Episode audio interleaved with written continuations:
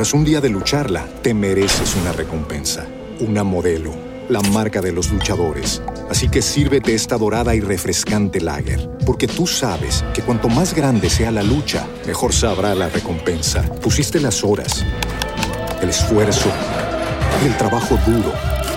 Tú eres un luchador y esta cerveza es para ti. Modelo, la marca de los luchadores. Todo con medida, importada por Crown Imports, Chicago, Illinois. Transmitiendo desde Cancún, Quintana Roo. Purus Radio, una estación para compartir.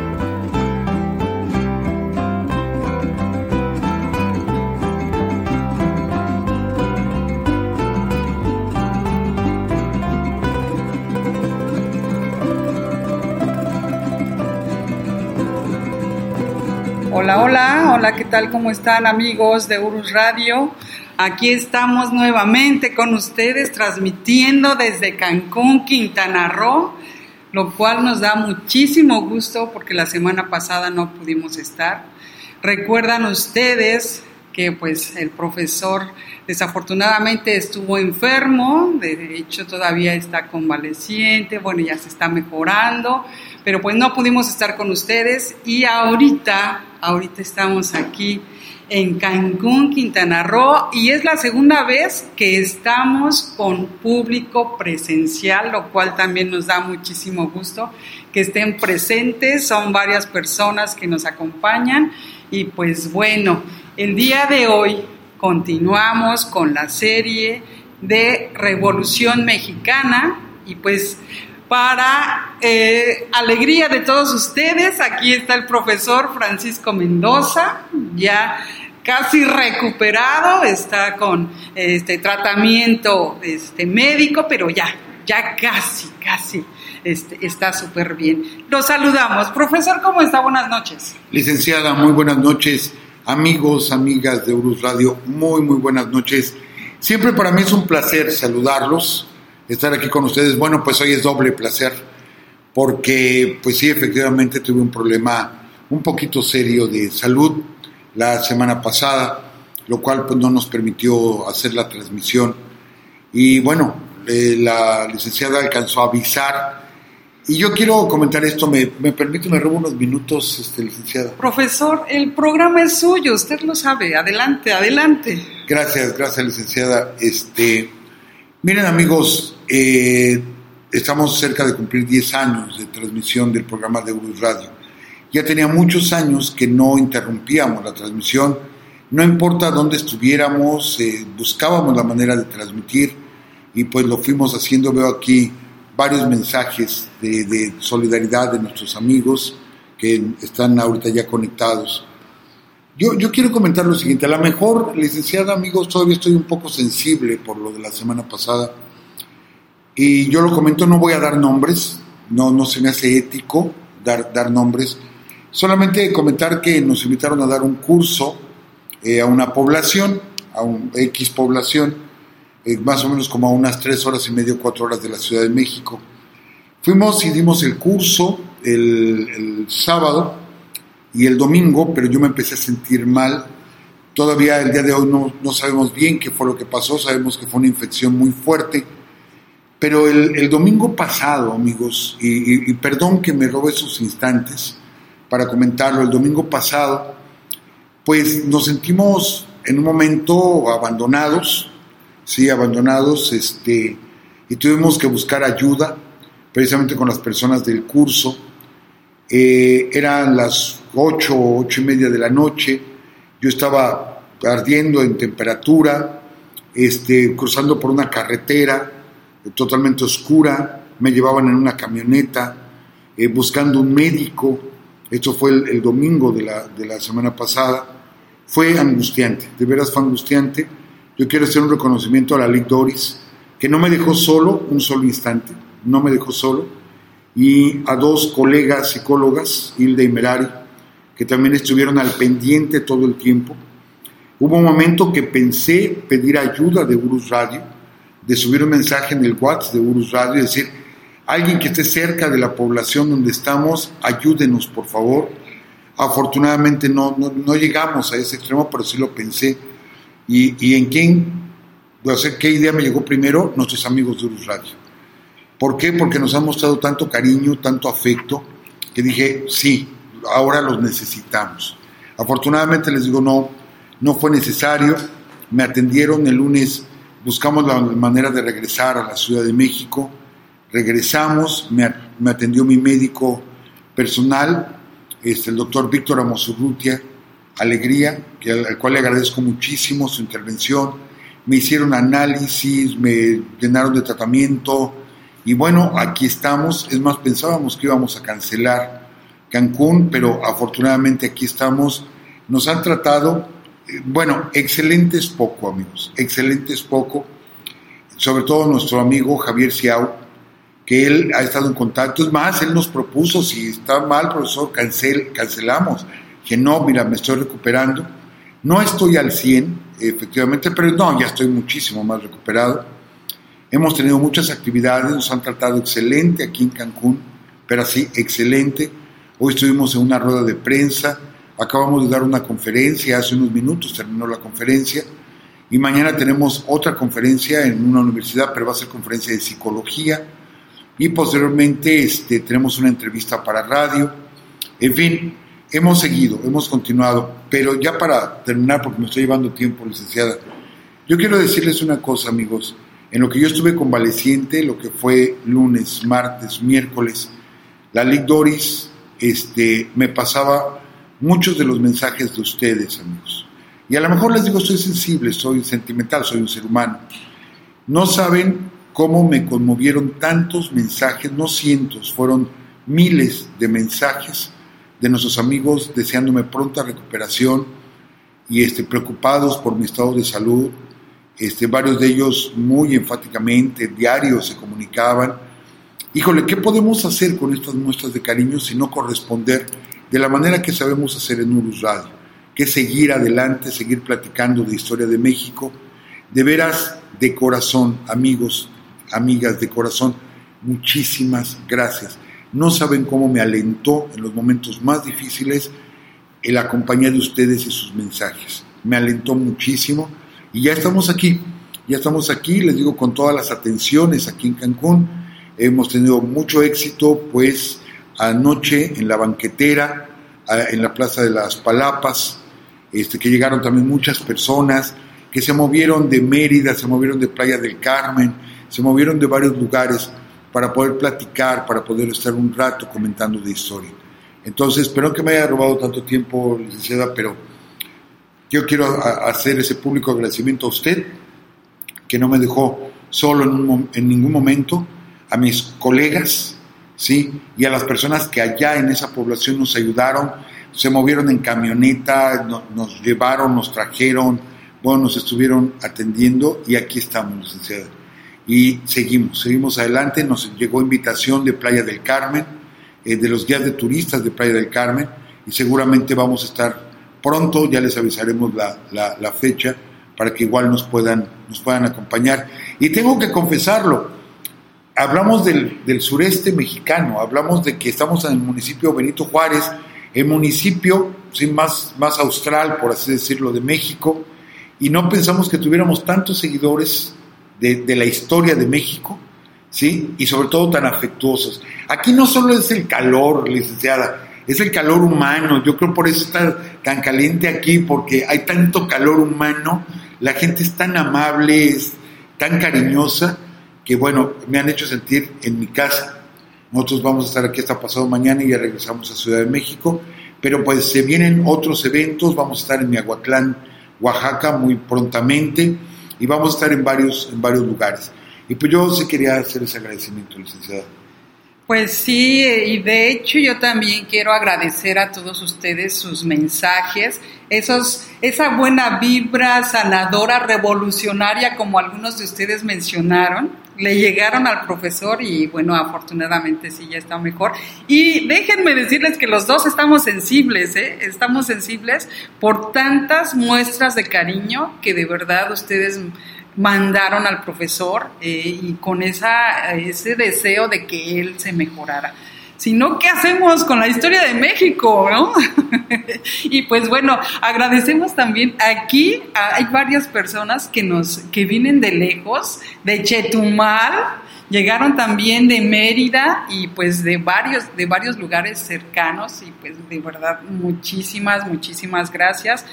Y pues bueno, profesor, a seguir, a seguir con este programa que, que gusta mucho. De hecho, la conferencia que dio el profesor hace unos minutos estuvo fabulosa, la gente quedó eh, encantada. La verdad, eh, eh, bueno, yo, yo lo veo así, quedó fascinada con, con este, la ponencia del profesor y pues muchas gracias, muchas, muchas gracias también por haber estado aquí, gracias a, a Javier y pues bueno, Adelante, profesor, que ahora sí queremos escuchar más sobre la Revolución Mexicana, ya sería el episodio número 3. Y también saludamos a todos nuestros amigos que se encuentran en el chat y que lunes con lunes nos acompañan. Profesor. Amigos, Revolución Mexicana. Revolución Mexicana, yo, he querido hacer de pronto un pequeño alto. No, no nos ha dado tiempo, pero, pero considero que ahorita es el momento, amigos ¿Por qué? Por la imagen que tenemos de la Revolución Mexicana. Desafortunadamente nos han vendido, ¿sí? Nos han vendido, nos han impuesto una imagen de la Revolución Mexicana. Una imagen quizá muy dramatizada, quizá muy actuada. Eh, imaginamos inmediatamente a Pedro Armendáriz interpretando a Pancho Villa, o vemos a María Félix haciendo la de Soldadera, o a Dolores del Río, al Indio Fernández, ¿Cuántos temas sobre la Revolución Mexicana fueron filmados en, el, en la época de oro del cine mexicano? Está bien, qué bueno, qué bueno que se hagan esas películas. Desafortunadamente se han distorsionado las imágenes de los héroes y nos hemos quedado con esa parte. Desafortunadamente tenemos una revolución mexicana hecha por el cine mexicano, ¿sí? donde nos hemos olvidado de muchos detalles que son muy, muy importantes y tomamos solamente algunas imágenes muy, muy particulares, como es Villa, como es eh, Porfirio Díaz, y nos olvidamos de un sinfín de personajes que fueron tan importantes en esta lucha de 1910. La vez pasada, amigos, pues platicábamos cómo fue que Madero por fin llega a la presidencia y decíamos un poquito, irónicamente, decíamos un poquito que ahí se termina la Revolución Mexicana. O sea, la revolución a la que llama Madero, el levantamiento armado del 20 de noviembre de 1910, el plan de San Luis, era para derrocar a Porfirio Díaz, para que regresara a la democracia, sufragio efectivo, no reelección. Ese es el tema. Que qué ironías, ¿no? Que Porfirio Díaz, cuando toma el poder y se lo arrebata al héroe de, al de Tejada, Porfirio Díaz había dicho que sea la última vez que alguien se eternice en el poder, ¿sí? Y será la última revolución. Qué ironías, porque él se eternizó en el poder y tuvo que llegar a una revolución tal y como él lo dijo para poderlo quitar. Entonces, ya triunfó la revolución, ya se toma Ciudad Juárez, las tropas zapatistas toman la ciudad de Cuautla. Ha seguido habiendo polémica, amigos.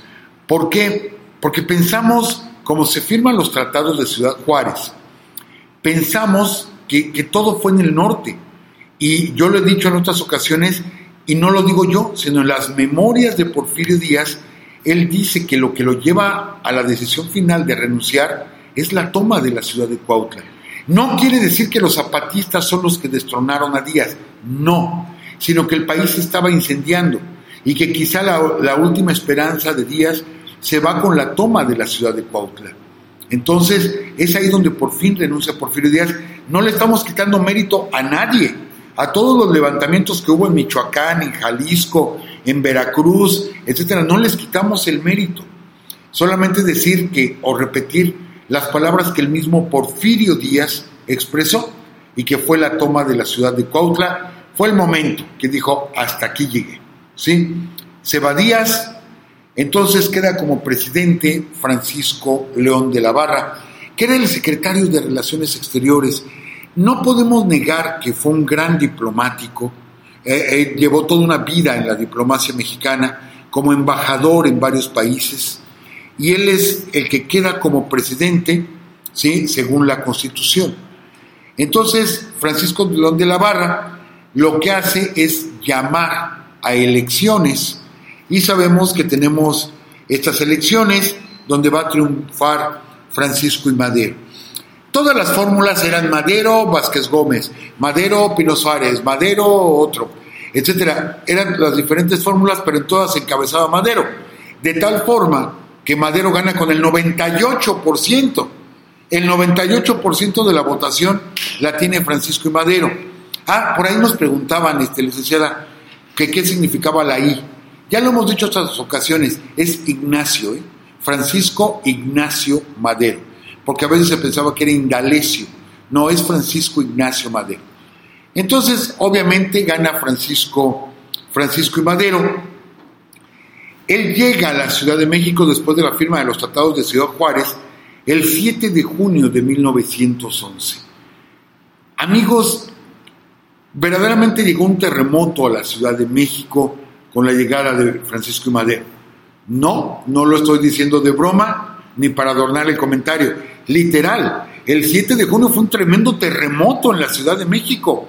Hubo decenas de casas que se derrumbaron, hubo decenas de heridos, ¿sí? O sea, fue un terremoto real en la Ciudad de México el 7 de junio de 1911 y le da la bienvenida, se calcula que eran más de 100 mil personas le dan la bienvenida a Francisco Madero. Pero no dijera, bueno, ahorita en alguna marcha o algo así meten 100 mil personas al Zócalo.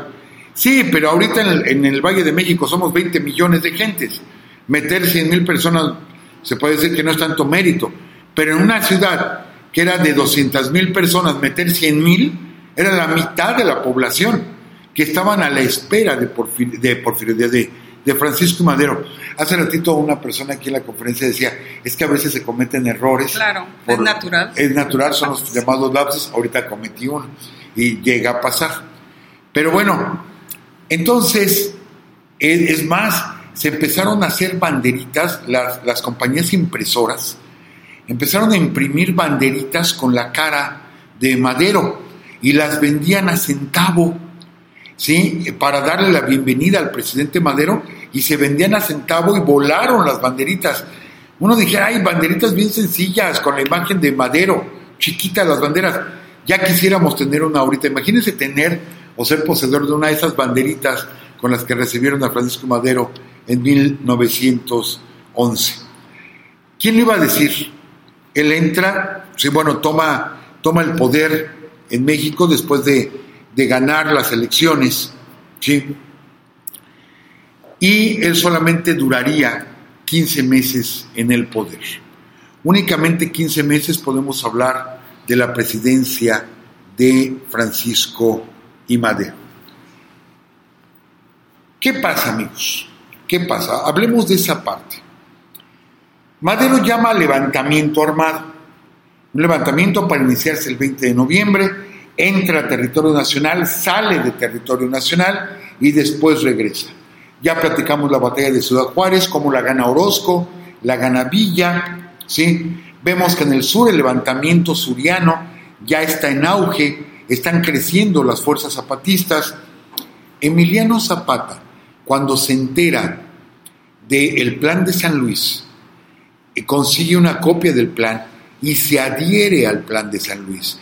Hacemos la aclaración, amigos, que ya la habíamos hecho otra vez, la vamos a subrayar. Son varias revoluciones al mismo tiempo. Es la revolución magonista, la revolución zapatista, la revolución maderista. Son varias revoluciones al mismo tiempo. Entonces, Zapata se adhiere al plan de San Luis. ¿Sí? Y pues de pronto ya se ganó. Se gana la revolución. Ya acabó la revolución mexicana. Ya quitamos, según el plan de San Luis, a Porfirio Díaz. Pero hay un artículo en el plan de San Luis, el artículo tercero, si mal no recuerdo, del plan de San Luis, donde establece que los montes y aguas que han usurpado los hacendados entrarán en poder de los peones y de sus legítimos dueños. ¿sí? Esto viene en el plan de San Luis. Entonces se gana y de pronto Zapata dice, ya ganamos, pues ahora que nos cumplan, porque nos adherimos al plan de San Luis, para que nos regresen la tierra, la tierra que nos han quitado. Y efectivamente es el reclamo de los zapatistas. Madero toma la presidencia de la República y comienza a hacer sus gestiones. Pero aquí viene otra situación. Como la revolución terminó, ¿sí? lo que propone Madero es licenciar a las tropas. Esto es que las tropas revolucionarias que le dieron el triunfo tienen que entregar sus armas. Y ahí es donde varios, empezando por Zapata, dicen, no, con las armas hemos defendido la tierra, las armas no las voy a entregar. Mientras estuvo León de la Barra en la presidencia, como el levantamiento zapatista continuaba, ¿sí? y a pesar del plan de, eh, la firma de los tratados de Ciudad Juárez, León de la Barra comisiona, y aquí yo quiero que, amigos, empecemos como a acomodar las piezas de este ajedrez. Resulta que León de la Barra envía a Victoriano Huerta a combatir a los zapatistas en el sur, ¿sí? a pesar de que ya había ganado la revolución. Y ahí va Victoriano Huerta, que tenía ya fama de sanguinario, de cruel, y que llega a la zona zapatista no a controlar, amigos, llega a barrer la zona zapatista, a enfrentarse con los zapatistas, con esa bola de indios calzonudos, ¿sí? Y a empezar a enfrentarlos, pero con todo el poder del ejército, a los zapatistas. Entonces, vemos que Zapata, aunque triunfa la revolución, tiene a Huerta encima. Lo tiene encima y los trae a salto de mata. ¿Sí? Dice, bueno, ¿qué está pasando? Todavía no toma madera el poder y ya están sobre de nosotros. Bueno, para todo esto, en el norte, en el norte, sí se licencian las tropas de Villa. Pero se licencian las tropas de Villa como muy muy discretamente, a ver, Villa, yo, te yo no te voy a dar la carabina que es mía, yo te voy a dar la que tú me diste, pero la que es mía, con la que yo me levanté en armas porque yo la uso para cazar, para mi trabajo, esa no te la voy a regresar porque es mía. Entonces se regresan algunas armas, pero no se regresan todas. Pónganme ustedes que los cañones sí, que no había muchos en ese tiempo en las fuerzas villistas.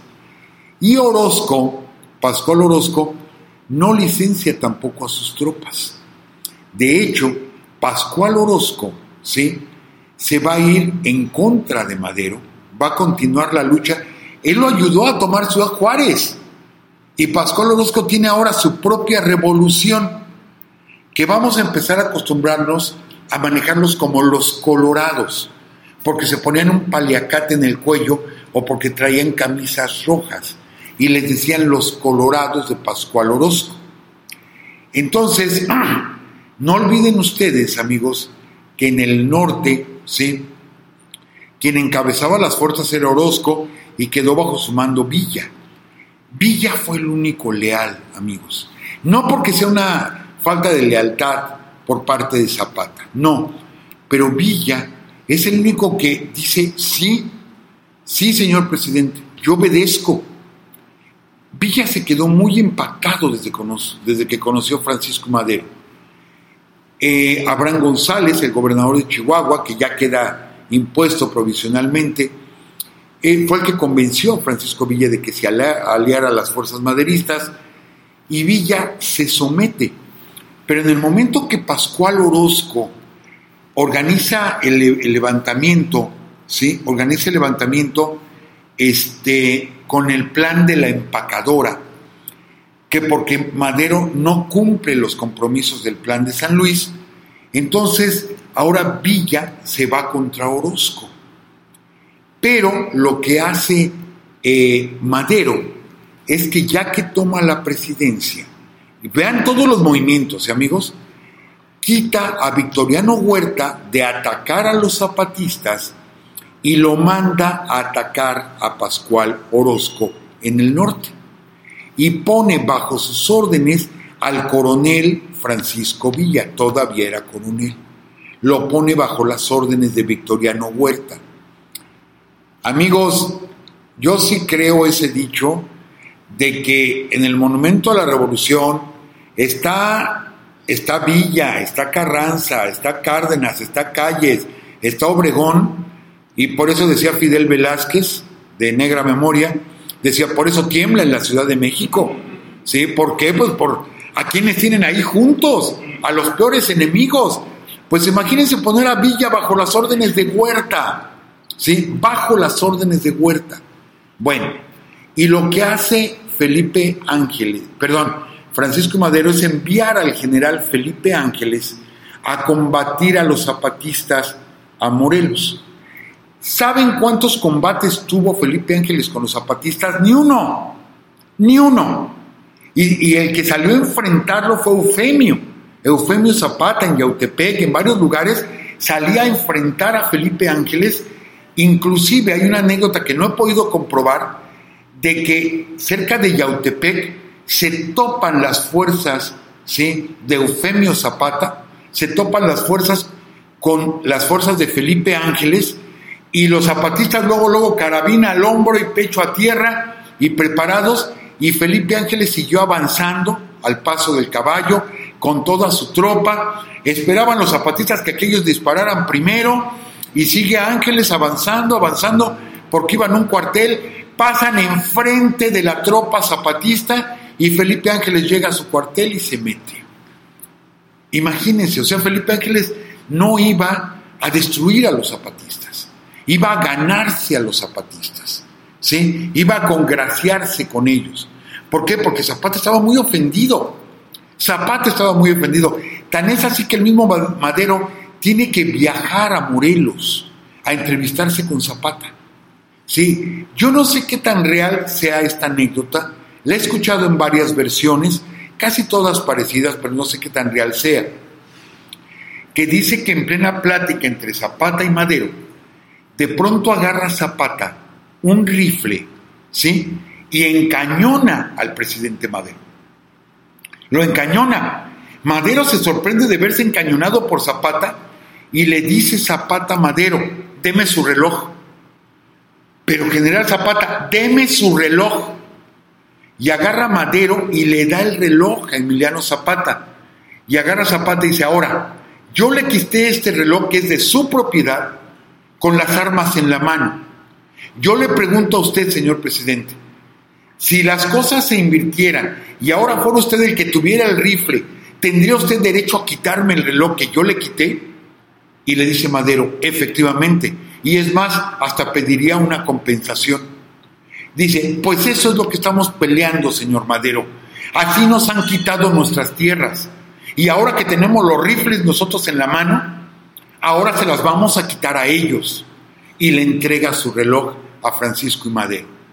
Caray, si la anécdota es cierta, mis respetos, ¿eh?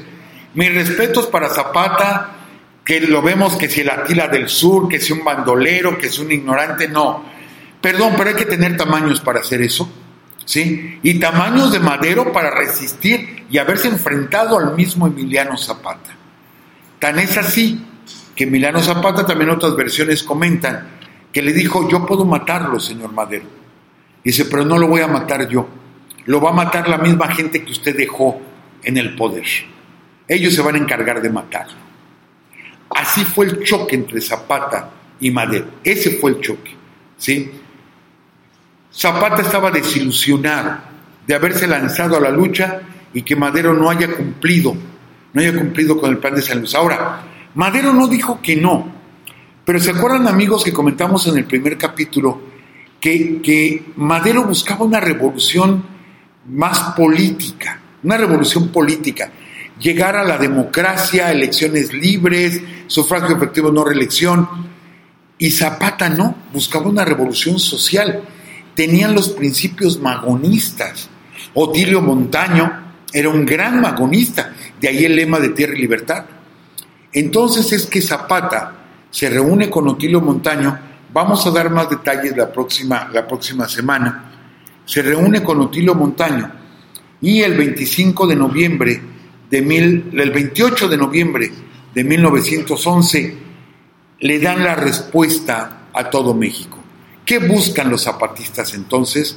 Y sacan el plan de Ayala. ya tenemos plan de Ayala. Y el plan de Ayala se llevó varios días de redacción, de checar todo absolutamente en el plan de Ayala, para que las fuerzas surianas pudieran decir, por esto peleamos, para la restitución de las tierras. Ahora, no lo digo yo como disculpa, licenciada, amigos, no lo digo como disculpa para Madero, pero esto va a pasar después con Villa. Cuando Villa y Zapata se reúnen, estamos hablando del norte y del sur. Villa no entendía a Zapata y Zapata no entendía a Villa.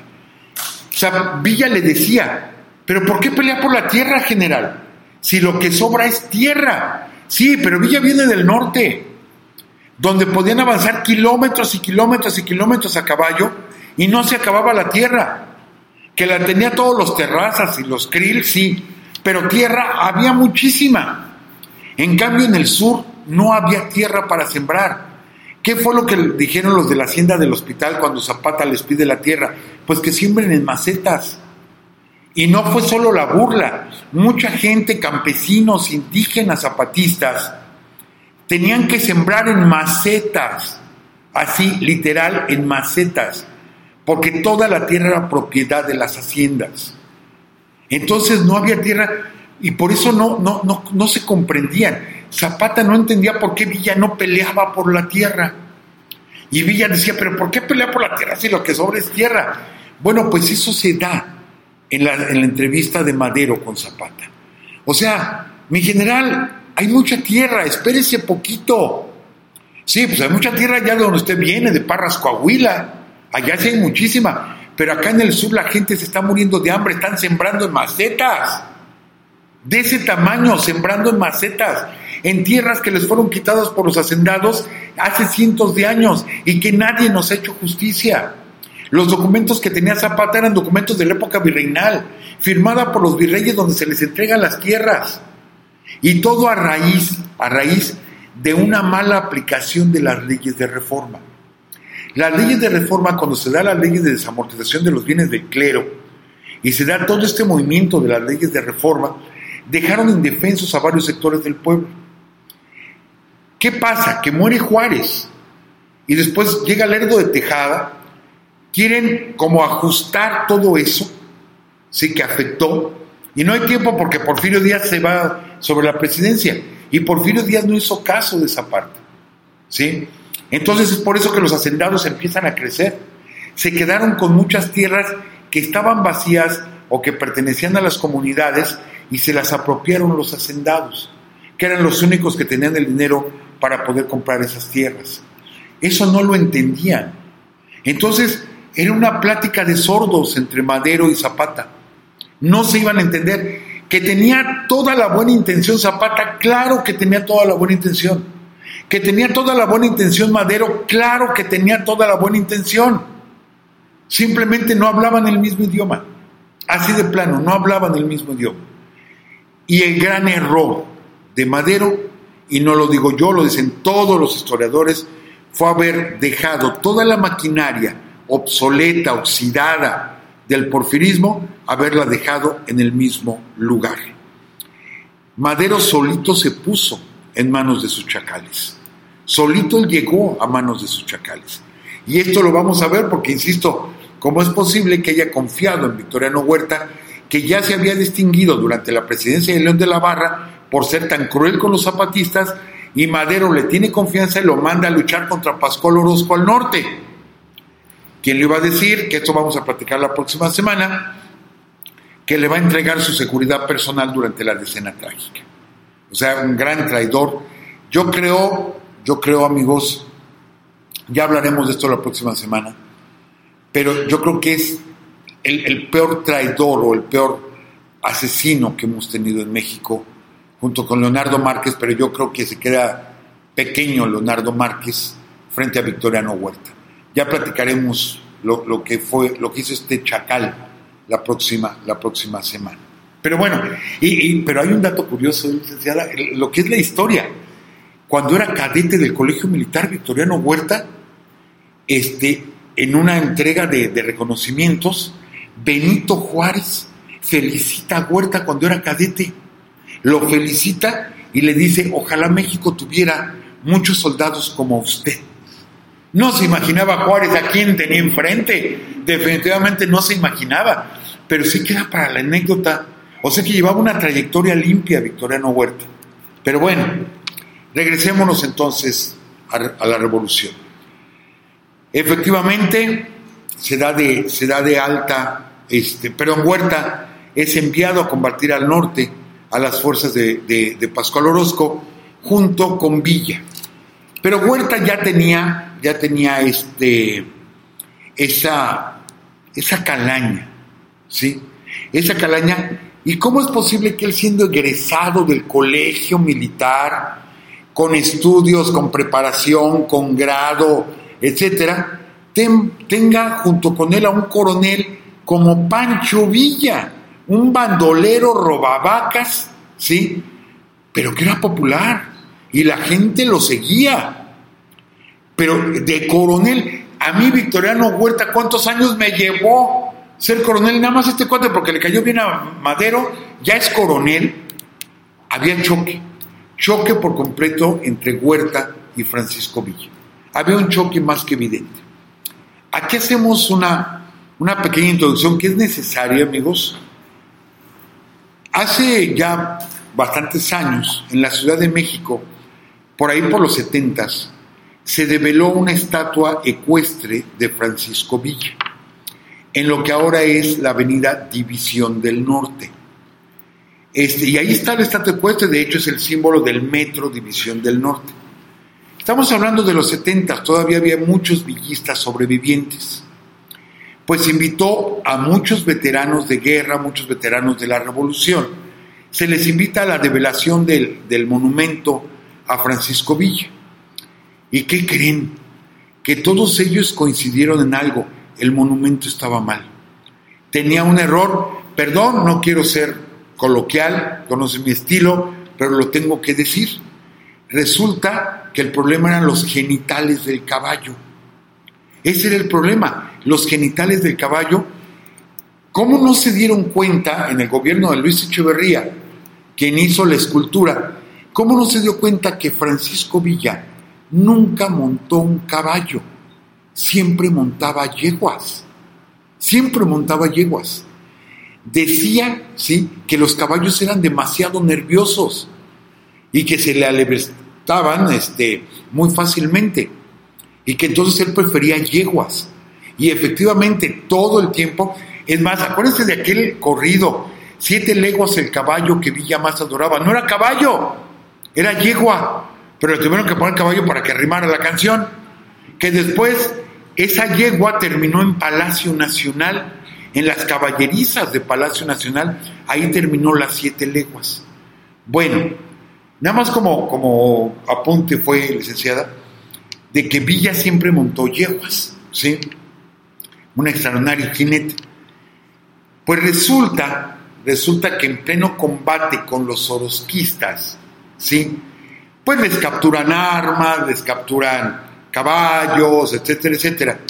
Y capturan entre, entre los animales una yegua, pero que estaba, pues yo no sé mucho de caballos, pero lo que dicen es que estaba hermosa esa yegua y que se, eh, eh, se la quiere quedar Victoriano Huerta. Dice, esto es para mí. Pero la tomaron las tropas villistas.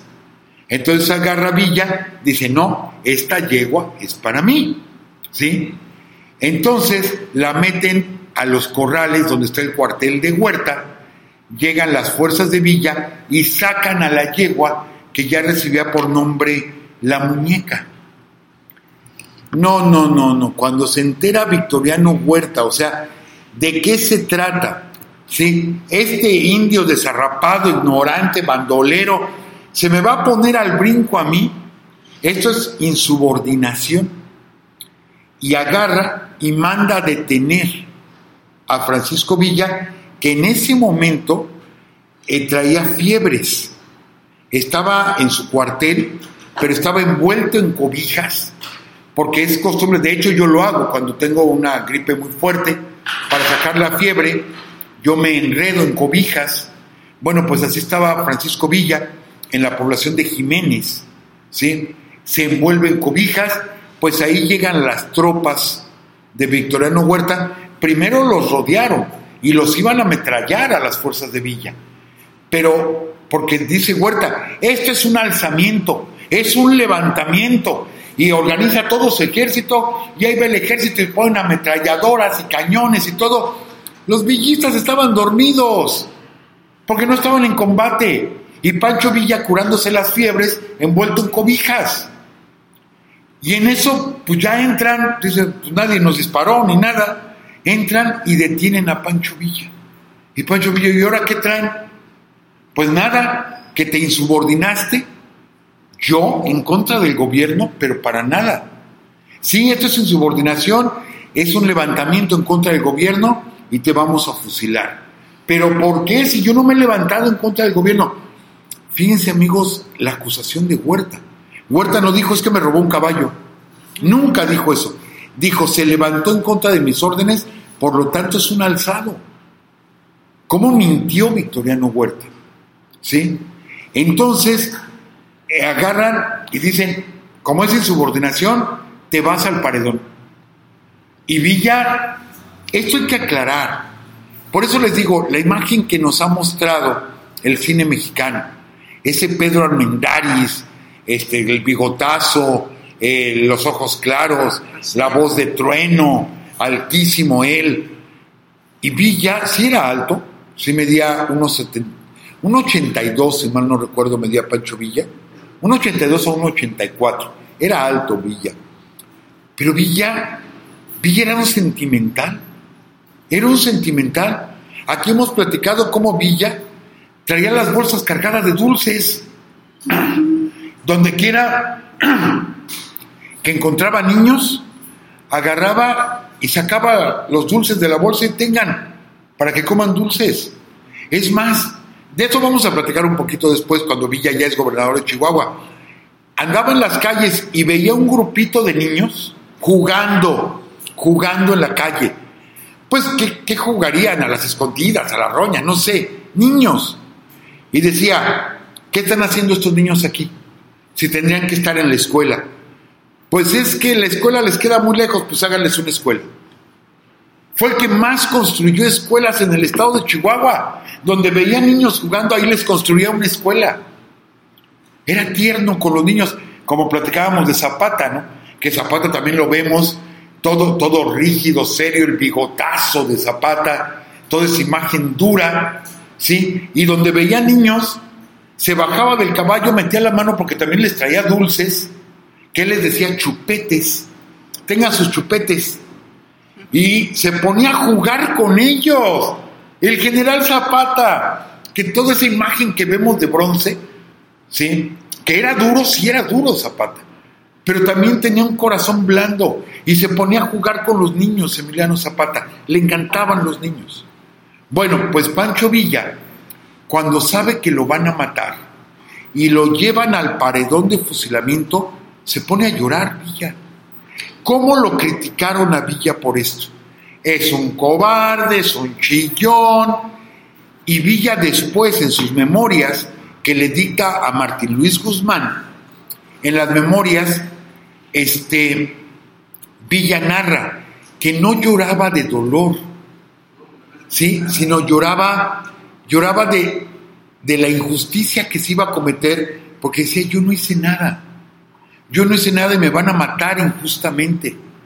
Y vemos fotografías de Villa en el paredón, envuelto todavía en sus cobijas, ¿sí? secándose con las manos las lágrimas. Y pide más tiempo. Dice, denme un poco de tiempo como última gracia. Bueno, pues le valió. Le valió porque inmediatamente se le llamaron, se enviaron este, eh, telegramas a la Ciudad de México le avisan al presidente Madero y el presidente Madero así como, que van a fusilar a Villa, ¿por qué lo van a fusilar? Detengan ese fusilamiento. Afortunadamente ya había telégrafo, ¿sí? Llega el telegrama y le salvan la vida a Pancho Villa. Le salvan la vida. Francisco y Madero y le conmuta la pena por cárcel en la prisión de Lecumberri. Sí, perdón, en la prisión de Santiago Tlatelolco. Y se lo van a traer preso a la Ciudad de México y lo van a encarcelar en Tlatelolco. A ver, vean las piezas, amigos. Amigos, cómo se van manejando.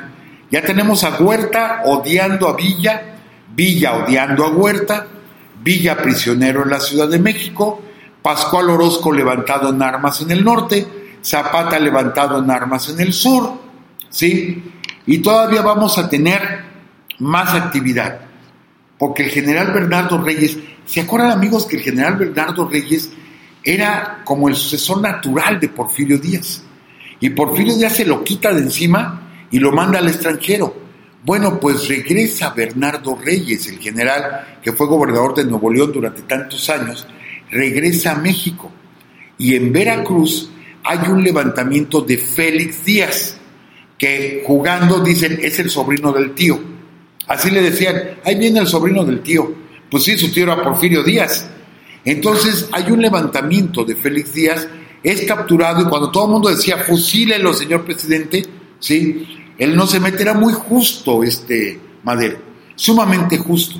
Entonces Madero habla con los jueces, dice yo no me voy a meter, y amparan a Félix Díaz y lo meten a la cárcel a Félix Díaz.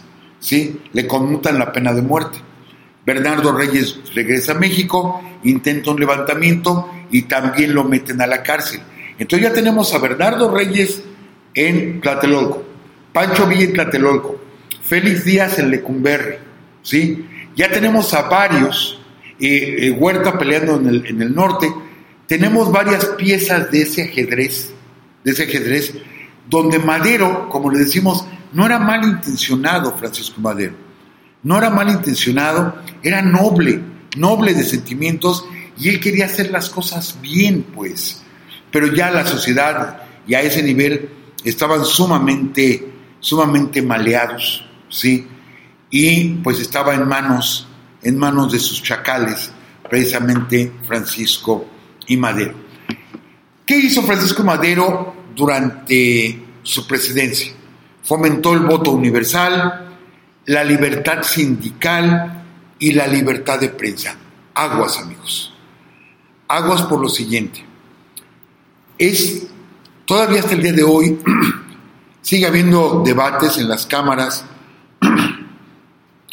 sigue habiendo debates este, en los medios sobre lo que es la libertad de prensa. Se ha peleado mucho por tener esa libertad de prensa, se ha luchado mucho en México. Yo creo, sin dar nombres, que se ha abusado de la libertad de prensa en ocasiones, ¿sí? Donde la prensa puede hacer pedazos a cualquier persona y la prensa en ocasiones no rinde explicaciones de lo que está diciendo. Este fue el caso de Madero. Madero lo ataca la prensa, lo hace pedazos la prensa. Se burlaban de su estatura, se burlaban de que él era espiritista, se burlaban de su esposa, se burlaban de todo, de todo absolutamente. Era caricatura, era artículos, era totalmente burlándose del presidente Madero. Tuvo como un gran enemigo directamente a la prensa y por más que decían, cierra los periódicos como lo hizo Porfirio Díaz.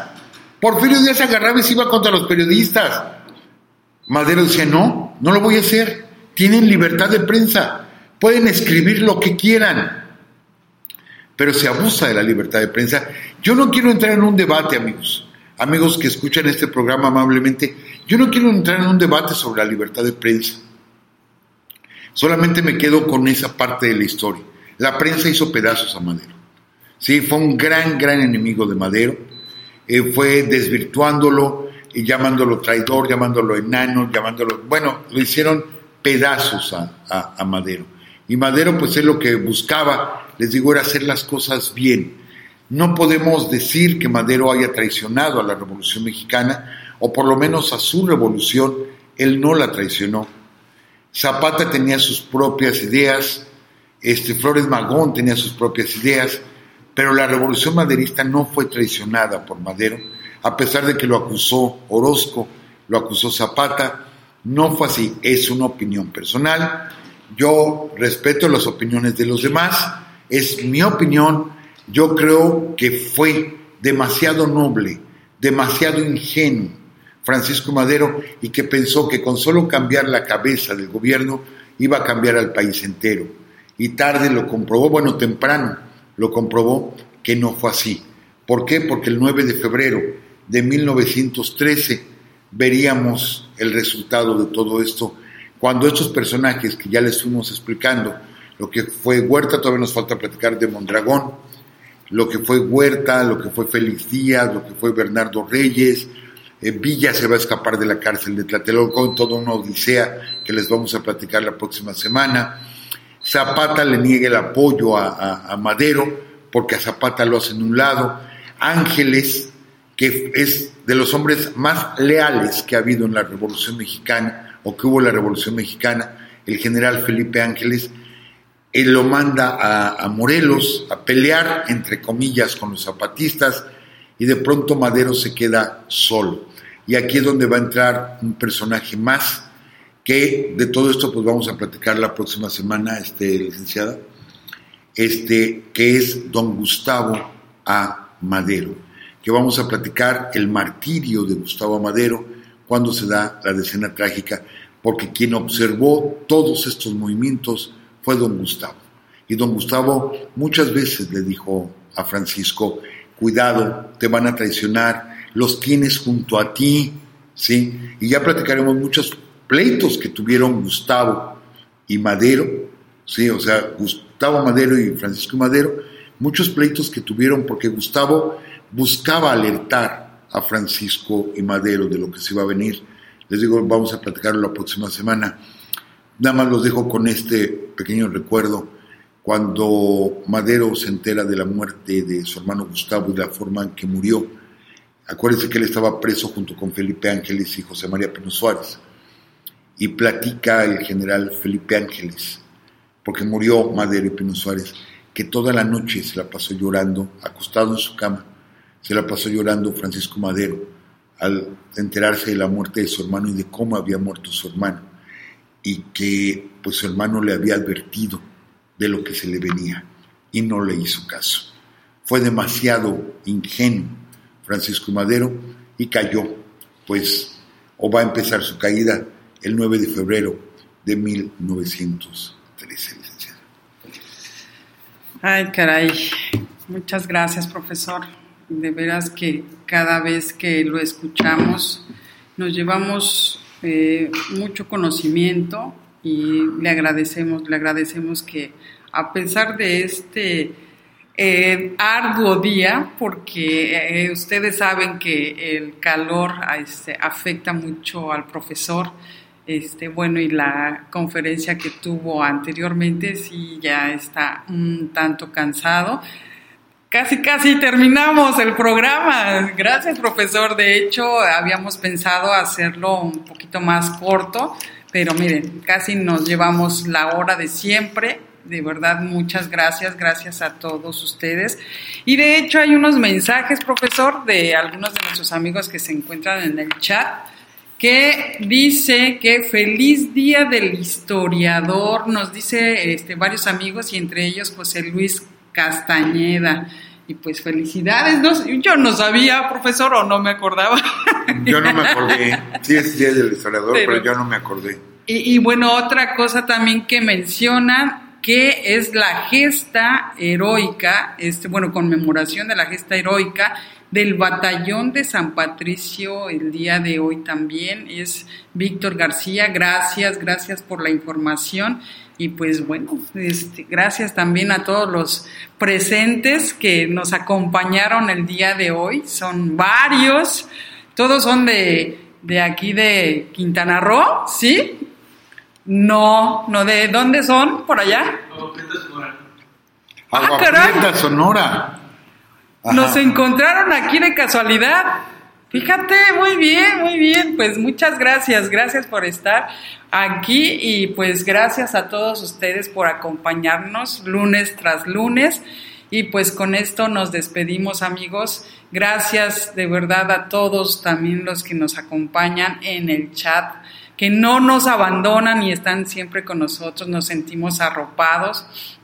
Y muchas, muchas gracias. Les mandamos un fuerte abrazo y recuerden que todos los lunes nos pueden escuchar en www.spreaker.com, diagonal user, diagonal urus radio y si no en el famoso recalentado en Spotify, en varios, en varios, eh, permítanme, ¿qué pasó profesor? No, eh, de nuestros amigos que nos están escribiendo en el chat mencionarlos. Sí, de hecho aquí estamos, eh, por ejemplo, estás en... Ay, es que ah, no alcanzo a ver, tengo que acercarme demasiado.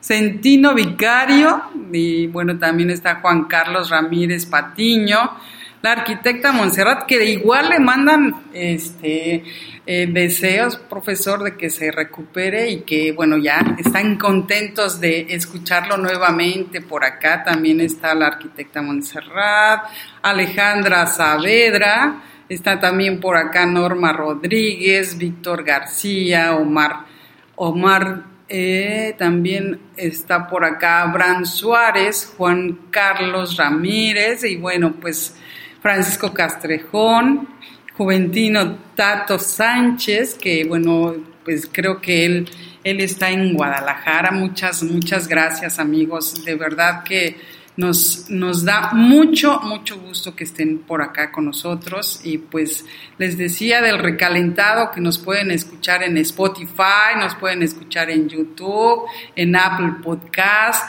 y ¿Qué creen? Hablando de, los, este, de las plataformas, profesor, donde nos escuchan, eh, no sé si algunos de ustedes han entrado, pero estamos en los primeros lugares de este, eh, bueno, en la categoría de historia. Eh, por ejemplo, en Amazon estamos en primer lugar, estamos también en primer lugar en este, o en segundo lugar en, en Deezer, Estamos también en segundo lugar en Spotify. Y pues bueno, ahí, ahí vamos, ahí vamos, ¿no? Y pues muchas gracias. Creo que esta familia de Urus Radio está creciendo mucho porque también ustedes nos ayudan, nos recomiendan y eso de verdad no se puede, así como que se agradece, se agradece con el alma. Muchas gracias. Y yo sé, yo sé que vamos a seguir eh, creciendo más por la ayuda de ustedes. Y pues ya nos han invitado a varias partes, por ejemplo, vinieron a unos este, amigos, creo que es de Playa del Carmen, ¿verdad? Playa del Carmen, que nos invitaron igual, eh, pero para que el profesor igual vaya a dar una conferencia allá, también a Escaret, y bueno, son muchos lugares que igual pues vamos a estar por allá. Bueno, ya no los aburro con, con mi plática. y es que aparte, la semana pasada, ¿qué creen? ya no los aburro y ahí estoy, ¿no? Platicando. Lo que pasa es que la semana pasada nos mandan un mensaje y me dicen a mí, este, licenciada, este, avíntense al ruedo, platíquenos de algo. Y así como que, pues de historia, ¿no? Porque yo les cambio toda la historia, ¿no? Yo les podría de hablar de otras cosas, no sé, a lo mejor de ajedrez, de teatro, de educación física muchas, muchas cosas, pero pues este, este canal es de historia de México, así es que pues ni hablar, vamos a esperar que el profesor siempre esté muy bien y pues gracias a sus buenas vibras, ahora sí, nos despedimos, que estén muy bien amigos, gracias, gracias Javier por la hospitalidad, gracias y pues amigos, Digan, por favor, Quintana Roo fuerte, Cancún, Quintana Roo a las tres. Una, dos, tres. Cancún, Quintana Roo. Ay, qué bonito. bueno, ahora sí nos vamos. Que estén muy bien. Vamos a poner la cortinilla del final que está por acá. Un abrazo, un abrazo para todos ustedes. Hasta luego. Esta fue una transmisión más de Urus Radio Unos Radio. Los esperamos el próximo lunes a las 10 de la noche. Hasta entonces. Unos Radio.